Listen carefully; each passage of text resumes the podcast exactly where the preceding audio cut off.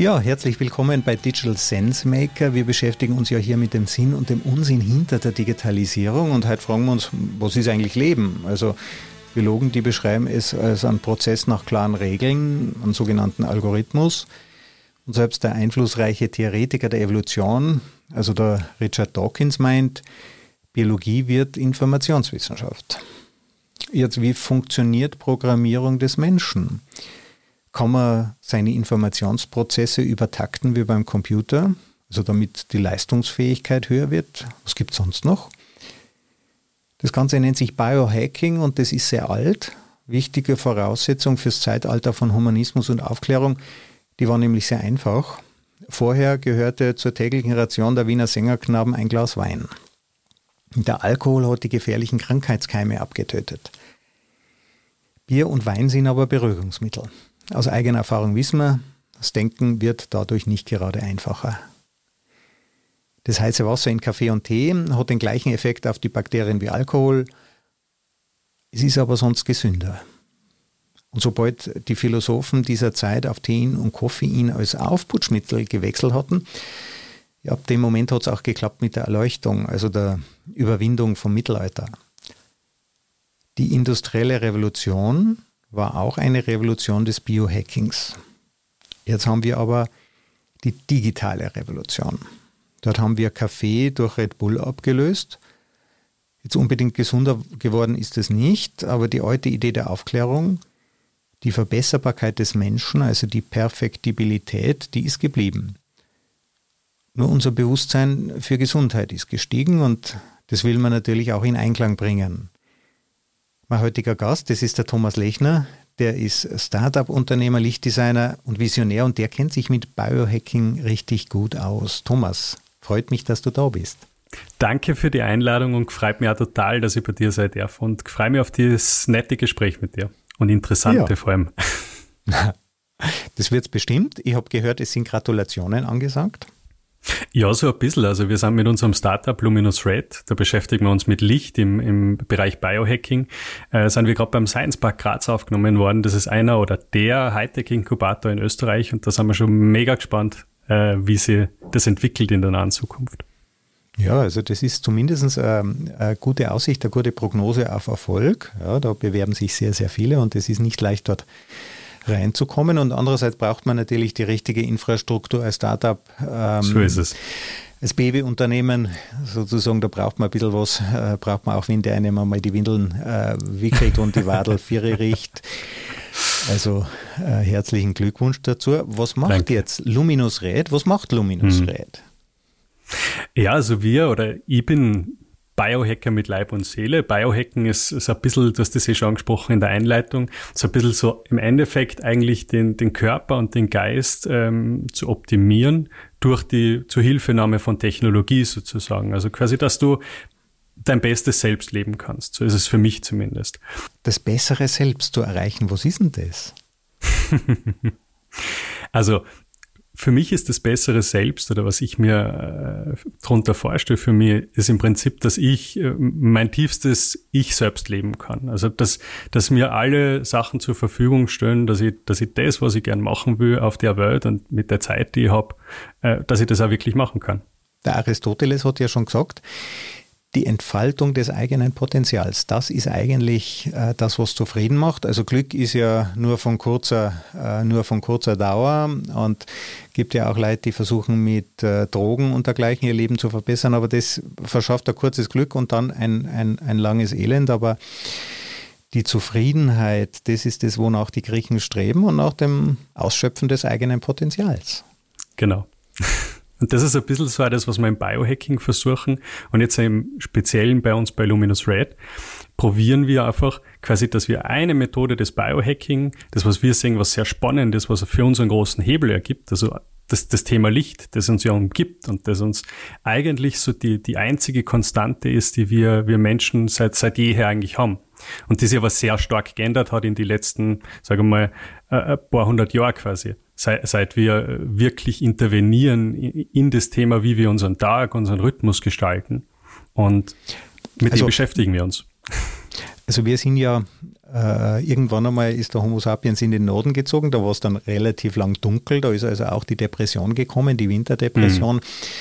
Wir alle wissen, dass wenn man Tageslicht äh, verwendet, künstliches Tageslicht, äh, dann klappt es auch mit der Stimmung, dann muss, kann man diese Krankheit damit überwinden.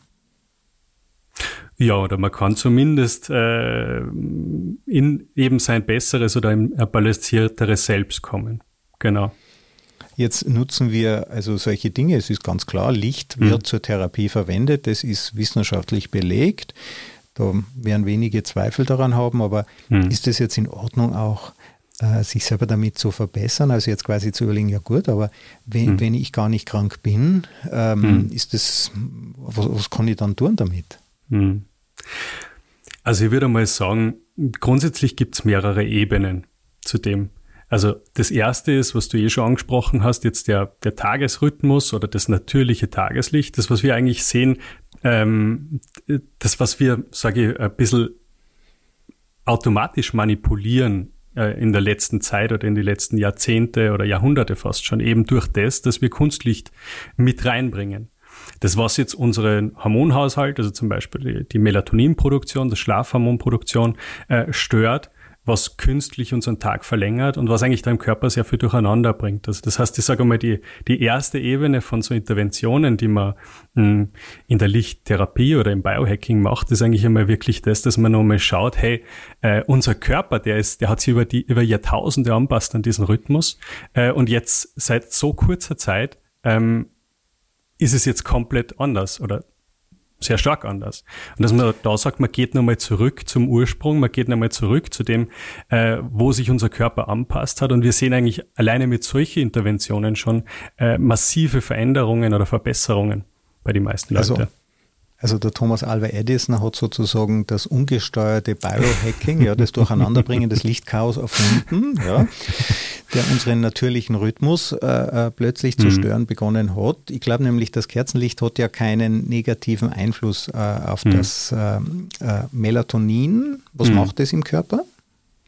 Also im Prinzip das Melatonin, also bei uns ist es grundsätzlich so, wir haben einen zirkadianen Rhythmus, wir Menschen, ähm, und der, das ist eigentlich so der größte Zeitgeber, den wir kennen, der was alle oder viele, der, viele Prozesse in unserem Körper sehr stark beeinflusst.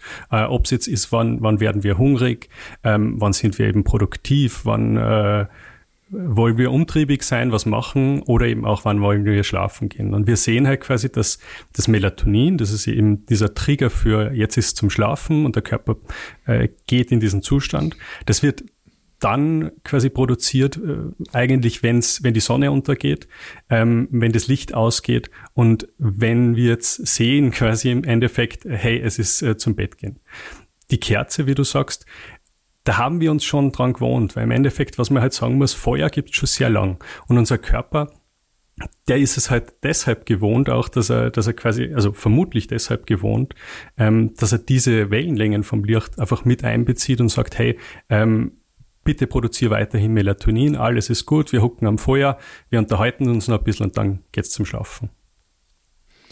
Und jetzt haben wir ja iPads, die produzieren dann blaues Licht, ja, hm. das uns nicht mehr einschlafen lässt. Und dann in der Nacht wachen wir auf um drei und, und dann schauen wir auch hm. gleich wieder ins iPad und dann ist ganz vorbei. Also eigentlich hat uns äh, die ungesteuerte, die unbewusste Entwicklung komplett aus dem Rhythmus gebracht. Im Endeffekt schon, ja. Und das, das Schlimme ist eigentlich halt das, dass du dass du das eigentlich lange nicht wirklich merkst. Also vor allem, wenn man muss auch sagen, durch so Sachen wie jetzt du sagst, das iPad, ist es natürlich auch so, da kommen andere Sachen dazu. Da kommen, äh, also eben, wir produzieren Glückshormone durch das, dass wir die Dinger benutzen. Ähm, und wir haben dann eigentlich noch eine krassere Verschiebung äh, von dem, wie wir unseren Körper spüren. Und wir sehen schon auch, also es gibt eben Studien im Bereich Licht auch, also zum Beispiel eine große Studie zum Beispiel in Amerika bei, bei ähm, äh, Schwestern im Krankenhaus in der Nacht, die in der Nacht arbeiten und wo man eigentlich sieht, hey, es braucht relativ lang eigentlich, bis der Körper irgendwie äh, überlastet ist oder eigentlich die Auswirkungen ähm, von zum Beispiel chronischem blauen Licht irgendwie erst äh, checkt. Aber dann wirklich radikal und, und man hat sehr, sehr negative Effekte. Gilt es nur für Schwestern, also Frauen oder auch für die Krankenpfleger?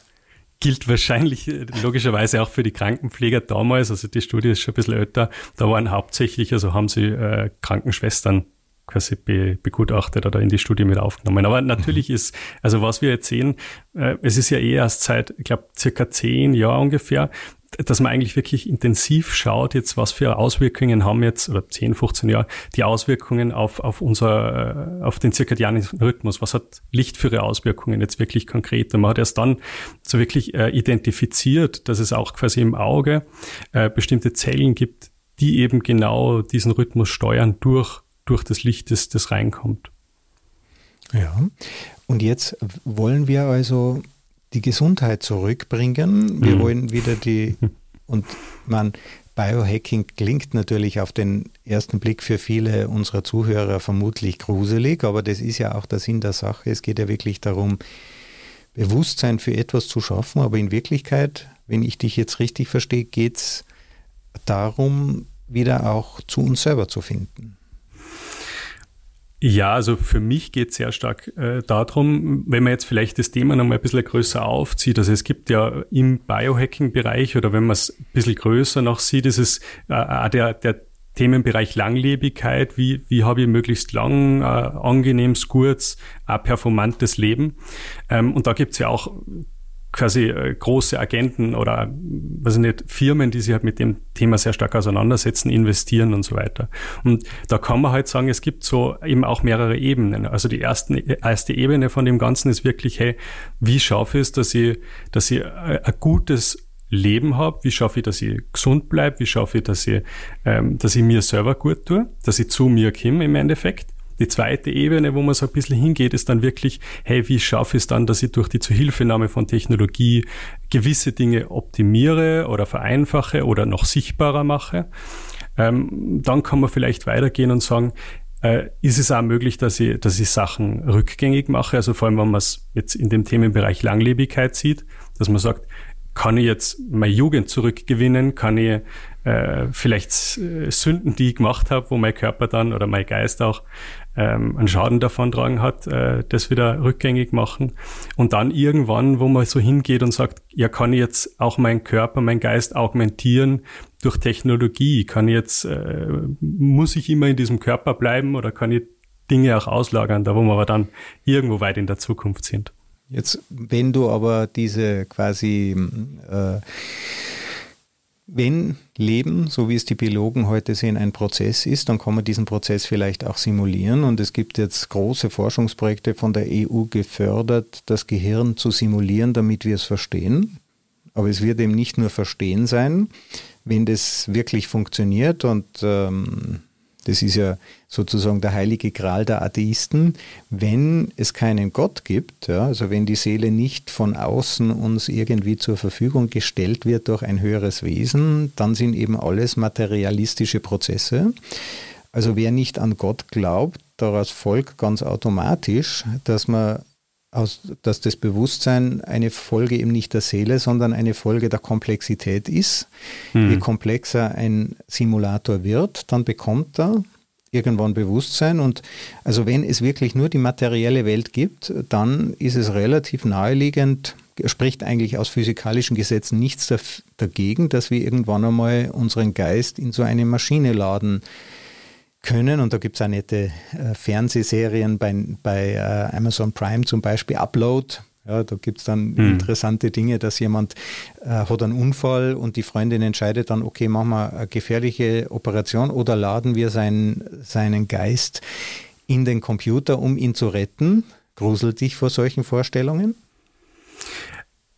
Ich muss ganz ehrlich sagen, ja. Ähm, es ist halt, das ist, also diese Themen sind da im, also in der Community, in der Langlebigkeits-Community ist das, ist das, ist das ein riesengroßer Diskussionspunkt, weil es natürlich auf der einen Seite eben Transhumanisten gibt, die wirklich sagen, hey, irgendwie hm, kann ich eben meinen Geist oder mein, mein Verstand oder was auch immer irgendwo hinladen und ich brauche den blöden Körper eigentlich gar nicht. Aber auf der anderen Seite gibt es eine, riesengroße ähm, Menge an Leuten, die sagen, hey, irgendwie ist es schon natürlich, wie wir leben. Wir können vielleicht unter Anführungszeichen eingreifen oder quasi äh, unser, unser äh, gegebenes Talent oder die, die Entwicklung nutzen, um das um einen Einfluss zu nehmen. Aber eigentlich sollte es schon noch vielleicht so wie, was wie Geburt und äh, Tod auch geben. Und ich muss sagen, ich bin eher auf dem Gebiet, weil was ich ja das gruselig empfinden würde, so einerseits, was man vielleicht ja schon ein bisschen sieht, jetzt bei Smartphones oder so, du verlierst ja schon eigentlich den, den Bezug zur Realität. Du spürst nichts mehr. Du kriegst Trigger eben über, über Apps, die es gibt und so weiter, die in deinen Körper, in deinen Geist direkten Einfluss eigentlich nehmen. Und so Sachen des täglichen Alltagslebens, wenn du rausgehst, irgendwo in die Natur schaust, äh, erstens interessiert es dich vielleicht gar nicht mehr. Äh, und das zweite ist, tut nicht mehr so viel mit dir, weil der, der Reiz nicht groß genug ist. Und ich glaube, dass das noch viel krasser wird. Und das zweite ist halt wirklich das, das Thema, ähm, will ich überhaupt äh, unsterblich sein, sowas? Also man, man redet ja in der Wissenschaft schon so, es gibt da die, die Escape Velocity nennt man es, dass man sagt, hey, irgendwann, wenn, wenn wir jetzt gesund leben, wenn es da, äh, wenn's da gut geht, wenn es, keine Ahnung, wenn, wenn die nächsten 50 Jahre, wenn wir die nur irgendwie überstehen, dann sind wir wahrscheinlich technisch irgendwo in der Lage, dass wir quasi das Leben unendlich äh, vielleicht verlängern können durch Interventionen. Also eine kann dann vielleicht 20 Jahre verlängern, die zweite 30, die dritte 100 oder sowas.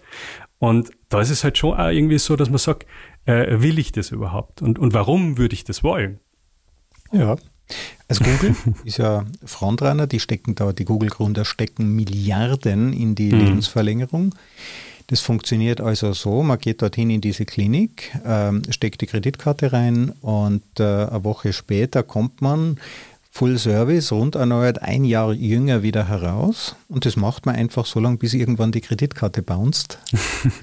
also man muss sich das auch leisten können. Dann mhm. startet halt hoffentlich der normale Alterungsprozess. Also man wird dann nicht, wie man das bei Vampiren kennt, löst sich, verbrennt dann einfach, löst sich in, äh, in, in kleine Bestandteile auf. Das wäre natürlich auch eine wilde Vorstellung. Nur das, woran Google forscht, ist eigentlich etwas, was schon zu unserer Sehnsucht gehört. Und es ist ja relativ realistisch. Es gibt ja tausende von Krankheiten, es gibt tausende von Vorsorgemaßnahmen, aber es gibt nur vier oder fünf, sechs Maßnahmen, die man ergreifen muss, um sozusagen den Körper nochmal ein Jahr zu verjüngern. Und ein Jahr, ja, das ist ja jetzt nicht so, oder? Also wenn ich mir das leisten könnte, ja, was kostet es? 10.000 Euro vielleicht, ja, würde ich mhm. das machen oder nicht? Also eben, man sieht ja, was ich so spannend finde, ist ja das Thema, ähm, es gibt ja so, so einfach Befragungen, wo man fragt, hey, würdest du gern unendlich lang leben? Und da ist eigentlich nur ein sehr, sehr kleiner Prozentsatz von Menschen, die sagen ja. Also ich glaube so 15 Prozent oder so in so Befragungen, die sagen ja, würde ich gern. Wenn man dann irgendwie weitergeht und sagt, hey, äh, würdest du gern dein Leben um zehn Jahre verlängern? Dann sind schon mehr, dann sind irgendwie so 30, 40 Prozent in, in so Befragungen, die sagen, könnte ich mir vorstellen. Und was immer so, also es ist eine, eine, eine, brutale Sache, aber man sieht da wahrscheinlich schon auch das raus, ist, wenn du jetzt sagst, es, es gibt Leute, die zum Beispiel, wenn du, wenn du unheilbar krank wirst, ähm, wie viele Leute sind dann wirklich bereit, dass sie, dass eigentlich sowas Sinnloses wie Geld gar keine Rolle mehr spielt und dass sie sagen, ja, wenn ich jetzt nur ein halbes Jahr noch länger habe mit meiner Familie, dann ist mir das alles wert, was ich habe. Oder so zum Beispiel. Und das machen wir heute. Also die das meisten Krebstherapien heute tun ja den Krebs nicht mehr besiegen, sondern die verlängern halt einfach nur die Lebenszeit. Wobei die meisten von uns wollen natürlich äh, Wohlbefinden in dieser Zeit und ja. darum verzichten viele auf die Therapie, wenn sie quasi die Lebensqualität stärker beeinträchtigt als die Zeit, die man gewinnt. Aber da merkt man, wie langsam sozusagen diese Unendlichkeit sich einschleicht, weil Unendlichkeit ist ja ein zusätzliches Jahr und nächstes Jahr wieder und nächstes Jahr wieder. Genau. Und die Frage also, ist halt, wie, wie lange wirklich? Und äh, deswegen, weiß nicht, was hältst du von dem Thema Langlebigkeit oder Unsterblichkeit? Also ich hielt es für eine gruselige Vorstellung, wenn der Julius Caesar nicht gestorben wäre. Ja, und der säße jetzt als Dritter mit uns in dem in diesem Podcast und würde sagen, also außer am Schwert habe ich eigentlich nie was gebraucht. Ja, warum Dusche? Mhm. Ähm, es wäre also eine ziemlich gruselige Vorstellung. Und der Stephen Jobs hat ja sehr schön gesagt, zehn Jahre vor seinem Tod, der Tod ist die wichtigste Erfindung des Lebens, denn er macht ja. Platz für das Neue.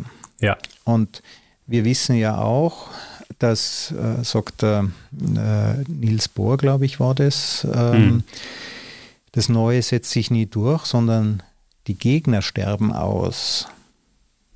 Wir haben jetzt nur die Schwierigkeit, die Änderung geht so schnell, wir können nicht mehr warten, bis die Bedenkenträger ablöffeln. Wir hm. müssen sie überzeugen. Hm. Und Überzeugung findet ja auch statt über solche differenzierten Diskussionen wie heute, denn wir schauen uns ja beide solche Techniken an, wollen sie verstehen und stellen uns dann aber auch die ethische Frage, was soll ich tun? Und wenn ich die Entscheidung habe, das Leben meines Kindes ein Jahr zu verlängern, dann wird die Absage schon sehr, sehr hart. Ja, das stimmt. Und jetzt haben wir mal versucht, sozusagen die Grenzen auszuloten, die Unsterblichkeit, die technische Unsterblichkeit im Computer, die funktioniert ja so lange, bis der Strom ausgeht. Ja, also da kann dann wirklich jemand buchstäblich äh, den Stecker ziehen und wir denken ja mit unserem ganzen Körper, wir sind als Mensch ja nicht nur unser Gehirn, wir sind nicht nur unsere Gedanken. Und das meiste ist auch unbewusst und es gehört das Fühlen, das Schmecken dazu und, und bis so ein Computer dann wirklich mal riechen kann, also da ist dann schon sehr lange hin, da wissen wir eigentlich nicht, werden wir das jemals schaffen oder nicht. Begeben wir uns also wieder ein bisschen zurück aus den diesen, und du hast es sehr schön in diese Ebenen äh, äh, gegliedert. Hacking machen wir immer schon. Also jeder, der mal ja. Aspirin eingeworfen hat, das ist eben Biohacking. Ja, wir verändern unseren Zustand. Wir machen wieder was Besseres aus uns, weil man mit Kopfschmerzen recht schlecht denken kann. Jetzt deine Domäne ist das Licht. Was machst du da konkret? Also was wir konkret machen, ist eben folgendes. Im Biohacking ist es eben immer so, wie du eh gesagt hast, Aspirin. Das ist vielleicht eine Sache, die wir schon relativ lange kennen, wo wir wissen, ja, das hilft mir vermutlich öfter, wie es mir schadet. Und im Biohacking, also wir Biohacker machen eigentlich nicht viel anders, außer dass wir noch nicht so viele Datenpunkte haben. Das heißt, grundsätzlich experimentieren wir mit unserem Geist und unserem Körper und schauen, ähm, was uns helfen kann. Ähm, und was, was wir genau machen bei Luminous Red ist, wir nehmen, also wir haben festgestellt, dass, dass das Thema Licht einen sehr, sehr großen Hebel für uns Menschen hat. Einerseits eben, wie wir vorher geredet haben, durch das, dass, dass unser Lichtumfeld in den letzten Jahrzehnten massiv verunstaltet worden ist und du alleine schon durch das, dass du, dass du deinen Rhythmus besser lebst, äh, massiv an, an Performance im Berufsleben oder privaten Leben dazu gewinnen kannst oder eben auch quasi dir lang, langfristig gut fühlen kannst.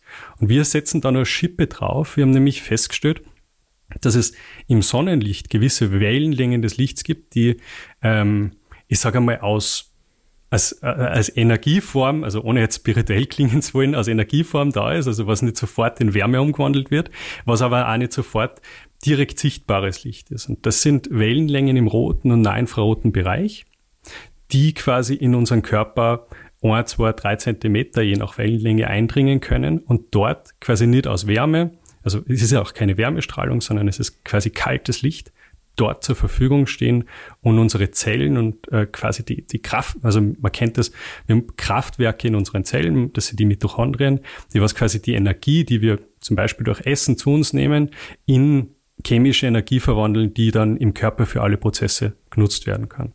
Und also, diese Formen vom Licht äh, machen diesen Prozess effizienter und effektiver quasi. Also um den Prozess jetzt nochmal zu verstehen, wir verstehen ja auch nicht, wie Aspirin wirkt. Ja, es, es hilft uns nur, ja, und da gibt es halt ein paar Studien dazu. Wenn wir essen, dann wird hm. dieses Essen in Energie verwandelt. Wie heißt das Molekül? Also quasi das ist ATP, das ist dann genau. die, man nennt es halt die, die, die Energiewährung unseres Körpers. Also das ist wirklich, das musst du einwerfen, damit irgendwas im Körper passiert. Dieses ATP muss man einwerfen, damit überhaupt was läuft. Ja, das ist sozusagen mhm. die, die, kleinen Batterien, die durch unseren Körper äh, äh, sausen und wir produzieren ungefähr vom Gewicht das, was wir wiegen. Also ein 70 mhm. Kilo Mensch produziert ungefähr 70 Kilogramm an ATP. Das ist also ein wahnsinnig aufwendiger Prozess, der lässt uns auch altern, ja, weil der Energieverbrauch, der ist nicht nur effizient, da gibt es dann noch äh, freie Radikale, die an unserer Lebenssubstanz knappern.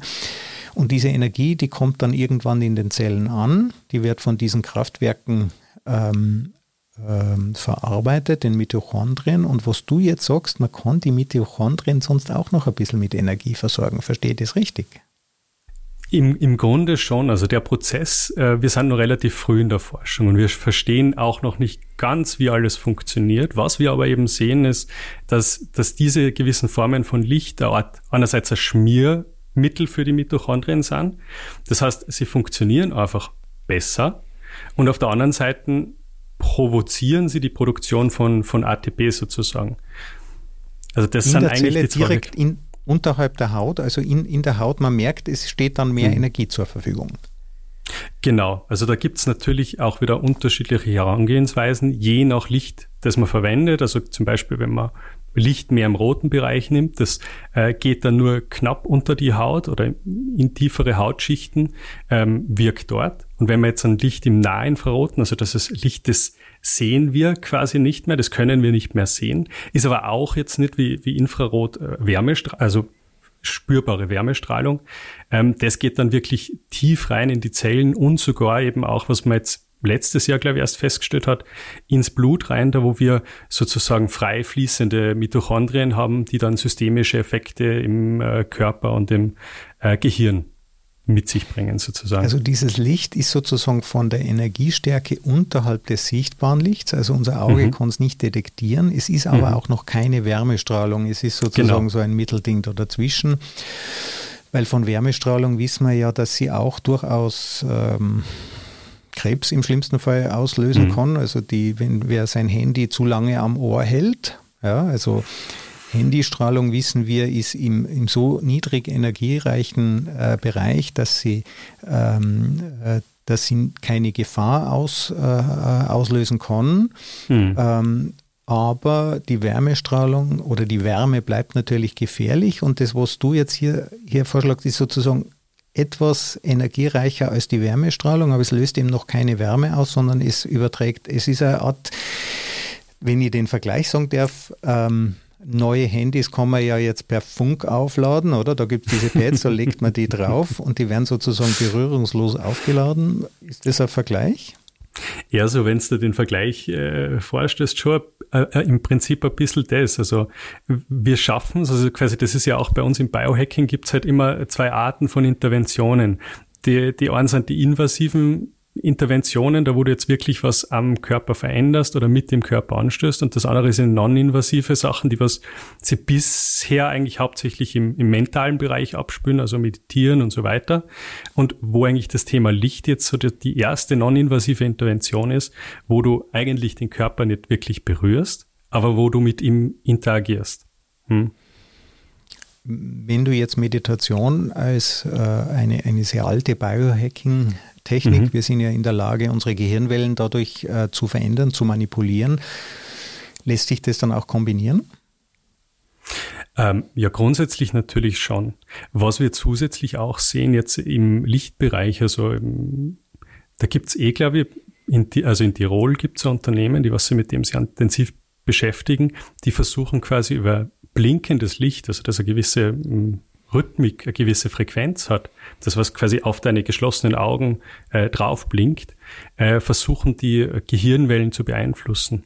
Im Prinzip auch, weil du es vorher gesagt hast, sind sehr, sehr alte Prozesse, die man da sieht. Also quasi, man kennt von früher, kennt man nur, da haben sie Könige, haben sie durch Alleen äh, chauffieren lassen auf dem Pferd, auf dem, also auf dem Wagen hinten, haben in den Himmel geschaut und haben die Sonne durchblinken gesehen. Und dadurch haben sie quasi wie eine Art Rauschzustand äh, erlangt. Also wie wenn man Drogen nehmen würde. Es, es bildet sich dann vor den Augen sowas wie, für die, die das kennen, bei den Zuhörer, sowas wie im Windows Media Player, so ganz äh, spannende Strukturen, Farben und Formen. Ähm, und genau, also man kann mit Licht, was man jetzt sieht, auch wirklich das, also so meditationstiefe Trancezustände erlangen, kann das natürlich auch kombinieren. Und das haben wir aber auch noch super früh in der Forschung und Anwendung. Jetzt, jetzt wenn die Forschung so früh ist, lohnt sich das überhaupt, das Startup hm. zu gründen mit dem Thema? Also was bei uns oder was bei uns eigentlich den, den Riesen-Push gegeben hat, ist folgendes. Und zwar, man ist relativ lange eigentlich schon, also zumindest bei diesen roten und naheinfraroten Wellenlängen des Lichts ist man schon sehr lange in der Forschung. Also da gibt es schon seit knapp 30 Jahren Forschung. Das hat angefangen mit der NASA, die, die im Weltall äh, Pflanzen züchten haben wollen. Und die dann, für Pflanzen kennt man das ja, mh, die bestrahlt man oft mit blauem und auch mit rotem Licht. Und da haben sie dann festgestellt, hey, das tut den Pflanzen sehr, sehr, sehr gut. Äh, und dann sind die ersten Versuche bei Menschen eigentlich gestartet oder zuerst Tieren und äh, dann Menschen. Und man hat festgestellt, hey, vor allem diese roten Wellenlängen, die tut den Menschen auch gut. Und man hat eigentlich jetzt schon die letzten eben knapp 20 Jahre oder so gibt es ja intensive Forschung im medizinischen Bereich hauptsächlich. Also ob es jetzt äh, Schmerztherapie ist, ob es jetzt ist, vor allem Wundheilung ist, ist ein riesengroßes Thema nach Operationen, ähm, dass man einfach mit solchen Wellenlängen des Lichts äh, massive äh, äh, Verschnellerungen feststellen kann, eben bei, bei Wundheilungen nach OPs zum Beispiel. Oder auch Behandlung von jetzt wirklich krassen Krankheiten, Krebs und so, wo man sagt, man kann das dazugeben, um eben Schmerz ein bisschen zu lindern, aber um auch quasi dem Körper oder den, den Partien, die beansprucht sind, irgendwie äh, ein bisschen mehr Potenzial mitzugeben, ein bisschen mehr äh, ja, Heilungsvermögen unter Anführungszeichen. Und deswegen sind wir eigentlich äh, drauf gekommen, weil wir gesagt haben, hey, es gibt jetzt schon über 5000 Studien im medizinischen Bereich äh, zu diesen Lichtquellen. Es gibt fast keine äh, Studien, die jetzt negative Auswirkungen zeigen, außer wenn du wirklich sehr, sehr hohe Dosen hast, weil dann eben äh, sowas wie Erwärmung von Geweben dazu kommt, das was, was du eh gesagt hast, was negative Auswirkungen auch haben kann. Aber grundsätzlich eigentlich, das war für uns das Spannende, vor allem als Biohacker, weil du hast eigentlich immer so diese Sicht, hey, was kann einen guten Effekt haben, aber äh, du musst schon ein bisschen das Risiko auch beachten, weil es gibt da viele Biohacker, die einfach wirklich alles Mögliche experimentieren und hat schon einige gegeben, die halt dann leider äh, die das nicht das, überlebt haben. Die das nicht überlebt haben, ja.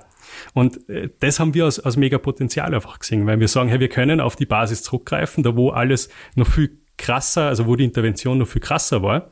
Äh, wir können quasi diese Grundhypothese, dass, dass diese Lichtformen äh, die Mitochondrien aktivieren und, und äh, die Produktivität oder die, die Effizienz, Effektivität steigern, äh, können wir mal mitnehmen, weil das sehen wir da außer. Und wir können jetzt anfangen zu experimentieren im Bereich eben Biohacking, also Performance-Optimierung, aber auch sowas wie ähm, ja, Anti-Aging im weitesten Sinne. Also wo man sagen, hey, wie kannst du äh, dein Äußerliches, aber auch dein, dein Inneres möglichst lang irgendwie gut benannt halten.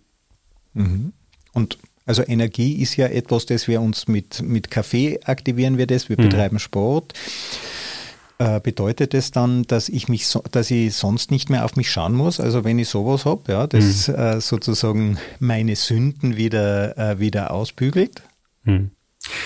Also ich glaube, das ist immer Ansichtssache. Und äh, was ich halt sehe, auch bei Bekannten oder Freunden in dem Biohacking-Kreis, es gibt einige, die dann wirklich sagen, hey, äh, das ist alles, was du brauchst. Also zum Beispiel jetzt halt sehr beliebt, äh, was ich nicht, äh, ketogene Ernährung, ähm, Kaffee mit, mit Butter und, und äh, Kokosöl drinnen. Und die sagen, hey, eigentlich jetzt, das ist, das ist das Ding, da brauchst du sonst nichts mehr. Ähm, es gibt aber auch viele, und da gehöre ich dazu, dass man sagt, hey, es ist wieder so ein, äh, so ein Thema mit Ebenen. Im Prinzip glaube ich zumindest, oder mache ich das so, davor ich irgendwelche Interventionen mache, schaue ich mal, dass mir wirklich gut geht. Das heißt, dass ich, dass ich körperlich fit bin, dass ich aktiv bin, dass ich auch schaue, dass ich möglichst äh, ein gutes Leben lebe, also nicht mit zu viel Stress, dass ich regelmäßig rausgehe. Also ganz wichtig auch, also bei uns fragen viele Kunden oder viele Leute, mit denen wir zusammenarbeiten, hey, wenn ich jetzt dieses Licht habe, das, das gebe ich mir neben dem Zähneputzen oder beim Duschen, dann brauche ich eigentlich keine Sonne mehr. Und äh, das ist eben, finde ich zumindest, genau das, was man nicht tun sollte. Also wir sollen also gutes und natürliches Leben wie möglich leben. Und diese Interventionen kannst du als Bonus oben drauf packen, sozusagen. Also das Leben besteht ja aus Gleichgewicht. Ja, hm. Und ich, ich, ich, ich, ich brauche eben viele Dinge. Ich brauche auch die Menschen um mich herum. Das kann es nicht ersetzen. Auf jeden Fall. Das ist ja auch oft die Kritik an dem Biohacking, wenn man sich sozusagen die negativsten Beispiele heraussucht, das sogenannte Nutpicking. Ja, also ich suche mir die dummste Nuss einer bestimmten Gruppe, zum Beispiel der Biohacker, und sage, ja, der hat sich selber gekillt. Man muss natürlich dazu sagen, dass wesentlich mehr Leute an ähm, am fehlgeschlagenen Smartphone-Foto sterben als an Biohacking. Ja, ist ja sehr tragisch, wenn man dann noch einen Schritt zurückgeht, um die bessere Perspektive zu haben und da ist aber plötzlich kein Boden mehr. Ja, also da gibt es wirklich viele Tote, ja. die das Selfie schon gekostet hat. Also es kommt immer irgendwie auf das Gleichgewicht drauf an. Dann ist es ja auch kein Aberglaube oder steckt da doch ein bisschen die Sehnsucht nach, ähm, nach Dingen äh, dahinter, die unerklärlich sind? Also ich glaube, also vor allem eben das Thema Biohacking ist ja bei uns noch nicht so wirklich populär, sondern hauptsächlich, sage ich in Amerika jetzt die letzten vier, fünf Jahre. Ähm, wir sind auch hauptsächlich im amerikanischen Markt aktiv und was, was halt für mich da immer so spannend oder ja, lustig teilweise ist, ist, dass, dass Amerikaner da ganz anders sind. Also die sind schon viel leichtgläubiger wie wir Europäer. Also man, man kennt, man hat da wirklich in dem Bereich auch ähm, schon teilweise geht's ins Spirituelle rein, würde ich sagen, wo du sagst, okay, ähm, das könnte jetzt was sein oder hat irgendwer einmal in einer Einzelstudie was ausprobiert und sagt, dass das funktioniert. Ähm, wir sehen jetzt bei uns, und das finde ich cool, weil wir sind jetzt seitdem ja auch in Europa stärker aktiv, dass Leute bei uns kritischer sind und dass, dass Leute bei uns eher äh, in die wissenschaftliche Richtung ein bisschen tentieren, natürlich auch mit dem offenen äh, Kopf oder Gedanken. Mindset? Dass man sagt, prob Mindset, probiere ich mal aus äh, aber schon stärker verhaftet sind in der unter Anführungszeichen Realität. Also das, das sehen wir schon das ist, glaube ich, schon auch der richtige Zugang. Äh, ein bisschen muss man schon das, also bei uns, ich komme komm aus dem Pinzgau, da sagt man, äh, hilft's nix, schaut's nix. Äh, de, den Gedanken muss man schon beim Biohacking mit, immer noch ein bisschen haben, weil du hast natürlich schon auch viele Interventionen dabei, die was ähm, vom, vielleicht gar nichts bringen, oder bei dir gar nichts bringen. Weil es ist, man muss halt immer nur sagen, es ist sehr experimentell. Ähm, und man hat quasi nicht für alle Sachen, also eben beim Licht, das ist eine, ein Thema, wo man eben schon eine gute Studienlage hat, aber man hat bei vielen Interventionen, also eben wenn man es zum Beispiel sagt, zu so dieser äh, Butterkaffee, was jetzt sehr, sehr beliebt ist im Biohacking-Bereich, ähm, wo man quasi Kaffee hat und, und man tut Butter eine und äh, mixt es durch. Äh, da hat man noch keine gute Studienlage oder so. Man kann aber bei so Sachen dann oft zurückblicken in die Vergangenheit, da wo man sagt, hey, ähm, ich glaube in Tibet äh, oder auch beim, beim Freund von mir habe ich das gesehen, der war in äh, Kirgistan. Mhm, und das sind so Nomadenvölker. Und die haben mir dann zum Frühstück halt einmal einen Tee gemacht mit Butter äh, und mit, mit Zucker. und Butter soll richtig grauslich sein. Ja, genau. Nein, war, war hervorragend. Aber so. die machen das ja schon, ja, war echt gut. Also mit Butter und mit Salz und mit Pfeffer. Das war eher wie Suppen dann, also Schwarztee mit Butter, Zucker, äh, mit Butter, Salz und Pfeffer. Hervorragend. Und die machen das ja schon seit Ewigkeiten. Und irgendwo hat man dann schon also diesen Zwiespalt, dass man sagt, eben, hilft's nichts, schaut's nichts auf der einen Seite und auch das, vielleicht, wenn früher irgendwer was dann hat, dann hat das schon seine Richtigkeit auch gehabt. Aber wenn man jetzt nicht die modernsten Studien dazu hat. Also in dem Erfahrungswissen der chinesischen Medizin, da stecken ja Jahrtausende Wissen, Erfahrungen drinnen und die sind auch datengetrieben. Ja. Es haben ja nur ja. die überlebt, ja, bei so denen es geholfen hat äh, und, und Techniken, die eben äh, gefährlich waren, wo die Leute eben nicht überlebt haben, die hat man dann auch nicht weiter verwendet. Die wissenschaftliche Methode, die wir anwenden, beschleunigt dieses Verfahren ja nur oder hat uns kritischer werden lassen. Und ganz ehrlich, wenn der Kaffee schmeckt, ja, oder dieser Tee oder diese Suppe. Also äh, das muss ja nicht, äh, es kommt ja da auch aufs Ausgewogene an. Ähm, gibt ja bestimmte Kräutertees, mhm. wenn man es wirklich übertreibt, äh, dann kriegt man auch Magengeschwüre. Also mhm. auch hier macht die Dosis die Medizin. So ist es genau. Ja, ja sehr spannend. ist auch, glaube ich, die Spannung oder das, das Interessante in dem Bereich, dass es halt wirklich experimentell ist und äh, schon auch auf dich individuell subjektiv bezogen ist. Hm. Das ist ja das, was die Digitalisierung dahinter ausmacht. Es kommt der Individualismus zurück. Also die klassische Medizin hat ja äh, die Massenmedizin mit Massenmedikamente, die halt für alle die gleichen, ja, und manchen wirkt es besser, manchen schlechter. Jetzt ähm, wie tust du mit den Daten? Also erhebt hm. ihr denn auch, was für hm. wen wie funktioniert? Ja, also grundsätzlich erheben wir Daten, eben subjektive User-Daten im Moment nur, was wir aber auch machen. Und das ist eben, da geht es jetzt wirklich in die Digitalisierung und das ist spannend, vor, vor allem im Biohacking-Bereich, ist es, ähm, wir probieren auch, dass wir objektivere Daten erheben. Also wir haben ein paar ähm, Probanden sozusagen, die, die regelmäßig sowas wie Herzratenvariabilität, Blutsauerstoffsättigung und so weiter messen während äh, die Interventionen, aber auch quasi durchgängig dann. Und wir schauen dann über Methodiken wie Machine Learning, dass wir uns da einen, Reim draus machen. Also das macht halt vor allem für uns deshalb Sinn, weil wir wissen, ähm, Derzeit wird das hauptsächlich im medizinischen Bereich angewendet. Wir wissen auch, dass jetzt quasi universitäre Forschung vermutlich noch, äh, weiß ich nicht, sicher zehn Jahre oder so braucht, bis jetzt da vernünftige Studienlage da ist für die Anwendungsbereiche, die wir haben. Ähm, und deswegen, das ist so unser, unser äh, unser Lückenfüller oder unsere Methode, wie, wie wir uns das jetzt schon verständlich machen wollen und quasi äh, ja, ich sage mal, die, die Intervention einerseits nur sicherer machen wollen, aber auch effektiver oder wirklich einen, einen Sweet Spot erkennen wollen. Ich glaube, das ist auch spannend. Also wo wir da auch schon ein bisschen sind oder schon langsam hingehen, ist eben das, was du vorher schon ein bisschen, glaube ich, angesprochen hast, ist so, mh, mm, man kann jetzt auch digitale Modelle von einem Körper zum Beispiel oder von einem Gehirn machen, also so sogenannte Digital Twins, ähm, wo man uns selber in einer abstrahierten oder abstrakten Form abbilden kann und zum Beispiel dann eben solche Interventionen, wenn du jetzt eine okay Datenlage vielleicht schon hast, bei einem Individuum, also quasi du machst einen einfachen Test daheim, ähm, dann hast du deinen Digital Twin und wir wenden dann die Methode bei dir an und sehen, hey, was, was, was bringt das zum Beispiel nach einem Jahr, nach zwei Jahren, nach fünf Jahren oder was könnte es bringen? Genau. Das ist eigentlich hochinteressant. Also die wissenschaftliche Methode zielt ja nicht auf Erklärungen ab, sondern es geht wirklich nur darum zu schauen, mhm. ich habe bestimmte Daten, dann mache ich ein Modell und anhand der kommenden Daten ermittle ich eben, ist dieses Modell korrekt und mein Modell wird immer besser.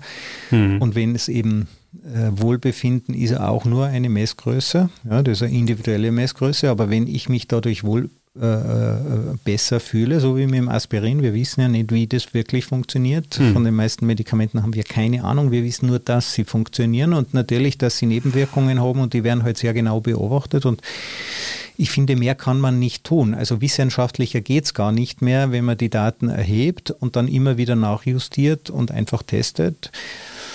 Und es ist ethisch verantwortungsvoll vorher zu schauen, ob maximal was schiefgehen kann. Ja, also genau. keine Dinge zu tun, äh, die ein überhöhtes Risiko haben, aber sich im Rahmen dessen, was heute sonst schon Normalität ist, in der Therapie von Krankheiten dort einfach weiterzuentwickeln und zu schauen, wie können wir davon, wie können wir selber besser werden? Ja, was kann da dagegen sprechen? Mhm. So ist es, genau. Und das ist eigentlich unsere Mission auf jeden Fall im Moment, äh, spielt auch in unsere größere Vision dann langfristig rein. Und das Coolste wäre halt natürlich, wenn wir es in den, also in naher Zukunft, in den nächsten ein, zwei Jahren wirklich so weit bringen, dass, dass wir uns dieses Phänomen ein bisschen erklären können, beziehungsweise, dass man halt einfach äh, individuell für Leute, die jetzt sagen, okay, ich mag jetzt das ausprobieren oder das wird in mein Haus einbaut, ähm, dass wir einfach da uns draufhängen können und, und den Leuten von, von Anfang an eine Intervention bieten können, wo sie, wo sie dann sofort äh, einen guten Effekt für sich rausziehen. Ohne dass es jetzt eben, wie du sagst, wirklich äh, einen, einen Schaden davon ziehen kann. Das wäre natürlich wie, Also wer jetzt das ausprobieren will, wie kommt man mit euch in Kontakt oder was kann man bei euch haben? Wie teuer ist das? Mhm. Kann man sich das überhaupt leisten? Wie geht das? Also bei uns ist es grundsätzlich so, wir haben äh, derzeit eine Website, ähm, die ist luminusred.com. Ähm, da kann man alles, was wir, was wir tun, äh, kann man sich da anschauen. Ähm, wir haben auch unsere erste äh, ja, unsere erste, ersten Produkte gelauncht. Äh, Anfang des Jahres haben wir jetzt quasi wirklich in, in Europa auch einen Produktlaunch gemacht. Ähm, das ist derzeit sind es quasi ähm, Lichtpaneele, die du ähm, an die Wand, also quasi so Lichtwände dadurch bauen kannst, in so ein Lego-Baukastensystem quasi. Ähm, und so kannst du dann deine Intervention bestimmen. Das fängt an bei ähm, knapp 450 Euro und geht dann fast beliebig hoch. Ähm, ist natürlich cool, weil es ist eine Intervention, äh, das ist einmalig, dass du, dass du dir das anschaffst und das haltet für die nächsten 10, 20, 30, 40 Jahre im Idealfall. Also das und du kannst es immer nutzen. nehme ich an. Genau, also wir nutzen äh, von unserer Technologie her nutzen wir spezielle LEDs, die ähm, die Peakwellenlängen im nahinfraroten und äh, roten Lichtspektrum produzieren ähm, die haben eine relativ hohe Dosis. Also wir haben so in unseren kleinsten Geräten sind es 120 LEDs, die einbaut sind. Also wenn man sich vorstellt, da hast du äh, sonst eine Deckenleuchte mit LEDs, da sind halt, also wenn man Dioden hat, sind halt drei, vier drinnen oder so. Und äh, wir kriegen einen Peak zusammen von quasi fünfmal der Lichtintensität vom, vom Sonnenlicht in diesen äh, Wellenlängenbereichen. Also du hast dann eben quasi bei so einer Intervention, die du zum Beispiel neben dem Zähneputzen machst für zehn Minuten, kriegst du quasi die Dosis von dem nahinfraroten Infra äh, und äh, roten Licht der Sonne von einer Stunde ungefähr ab. da kannst du also, so deine Energie holen. Also die Sonne, das war jetzt, glaube ich, noch ein wichtiger Aspekt. Die Sonne liefert, die, die hat ja ein extrem breites Spektrum. Hm. Ja, Sonnenbrand, das ist oberhalb vom sichtbaren Licht. Sonnenbrand kann man also mit einem Ding vermutlich Keinen nicht kriegen. bekommen, genau. Ähm, ist es denn auch hell selber auch? Also kann ich das mhm. auch als Leselampe verwenden? Mhm. Also eben zuerst noch zum Sonnenlicht, genau wie du sagst, Sonnenlicht ist äh, quasi, wie wir es beschreiben, Vollspektrumlicht quasi. Also das hat äh, bis in den hohen infraroten Bereich Wärmestrahlung, aber auch bis in den blauen Bereich und UV-Bereich. Ähm, das, was dann Hautbrand, Sonnenbrand auch hervorrufen kann. Und wir konzentrieren uns eben auf ein ganz ein kleines Fenster von dem Licht, ähm, das, was wir sehen, was zwar in einem großen Teil im Sonnenlicht da ist, aber wo du dann, wenn du es wirklich gut dosieren würdest, äh, und jeden Tag auch eventuell die negativen Effekte von der UV-Strahlung oder auch vom, vom Infrarotlicht dann bei, bei dir hättest. Und das ist eigentlich so das Spannende, dass man das zur Verfügung stellt in einer, also durch die, die Leuchtdioden, die wir verwenden, in einer Kaltlichtform, sage ich einmal. Also das Licht hat keine Temperatur und dadurch also Biohacking oder wenn man jetzt zum Geek wird, dadurch schaffen wir es auch, dass wir den Körper in einer gewissen Art und Weise vielleicht minimal überlisten können und dass wir ihm mehr Energie nur zuführen können, wie es das mit dem Sonnenlicht machen könntest, weil die Sonne äh, sobald du so hohe Lichtdosis zuführst, sagt dann die Haut, stopp, ich kriege jetzt einen Sonnenbrand. Und bei uns ist es halt nicht und ist auch nicht die Wärme. Und dadurch schaffen wir es quasi einfach, dass wir, dass wir die, die Mitochondrien sozusagen übertakten, aber in einer äh, nachhaltigen Art und Weise, also so im Detail. Genau. Wie, wie lang soll man sich das geben? Gibt es da fünf Minuten, mhm. zwei Tage? Mhm. Ähm, es gibt eben viele Studien drinnen zu, zu der Dosierung jetzt konkret. Äh, was man festgestellt hat, also vor allem mit Leuchtdioden, ähm, ist das, dass du, es, also es gibt so einen Peak von, äh, von einer Behandlung. Das heißt, du, wenn du zu wenig machst, dann hast du keinen Effekt. Äh, und wenn du zu viel machst, dann schwächt der Effekt auch wieder ab. Es ist jetzt mit Leuchtdioden zum Beispiel, das ist eben das Coole, ist es jetzt so gut wie nicht möglich, dass du wirklich hoch überdosierst und eben äh, Gewebeerhitzung provozierst und vielleicht dann Schaden hast. Ähm, sondern im Prinzip, du musst halt schauen, dass du diesen Peak erreichst und das machen wir eben jetzt auch äh, vor allem datengetrieben, dass wir da Anfängern auch hm, eine gute Herangehensweise bieten können, dass sie, dass sie so, so Dosage, so Dosierung schon, schon, schon gut hinkriegen. Sehr spannend. Gut, ja, dann äh, vielen Dank, Thomas, dass du beim Podcast Digital Sense Maker dabei warst. Ich glaube, wir haben auch hier wieder ein bisschen äh, Sinn gespendet. Vielen Dank. Es hat mich total gefreut, war super spannend mit dir zum, zum Quatschen und ähm, mir hat es auch gefreut, dass wir ein bisschen so in andere Themen oder andere Bereiche abdriftet sind und uns da auch einen, einen äh, Sinn gebildet haben vielleicht. Und ja, hat mich ja. total gefreut. Eines meiner wichtigsten Ziele ist ja die Angst zu nehmen und Angst nehmen kann man, wenn man sich anschaut, dass es viele Dinge schon gab. Für alles gibt es einen Vorgänger, dann ist es auch nicht so gruselig und dann kann man sich auch freimachen von seinen Vorurteilen, wenn es gelingt, ja, und mal auf neue Dinge zu schauen, die auf den ersten Blick immer ein bisschen gruselig wirken, aber wo sich dann herausstellt, dass das ja echt ein Mehrwert sein kann. Mhm, total. Thomas, vielen Dank. Liebe Zuhörer, vielen Dank fürs Zuhören und bis nächste Woche. Ciao. Danke.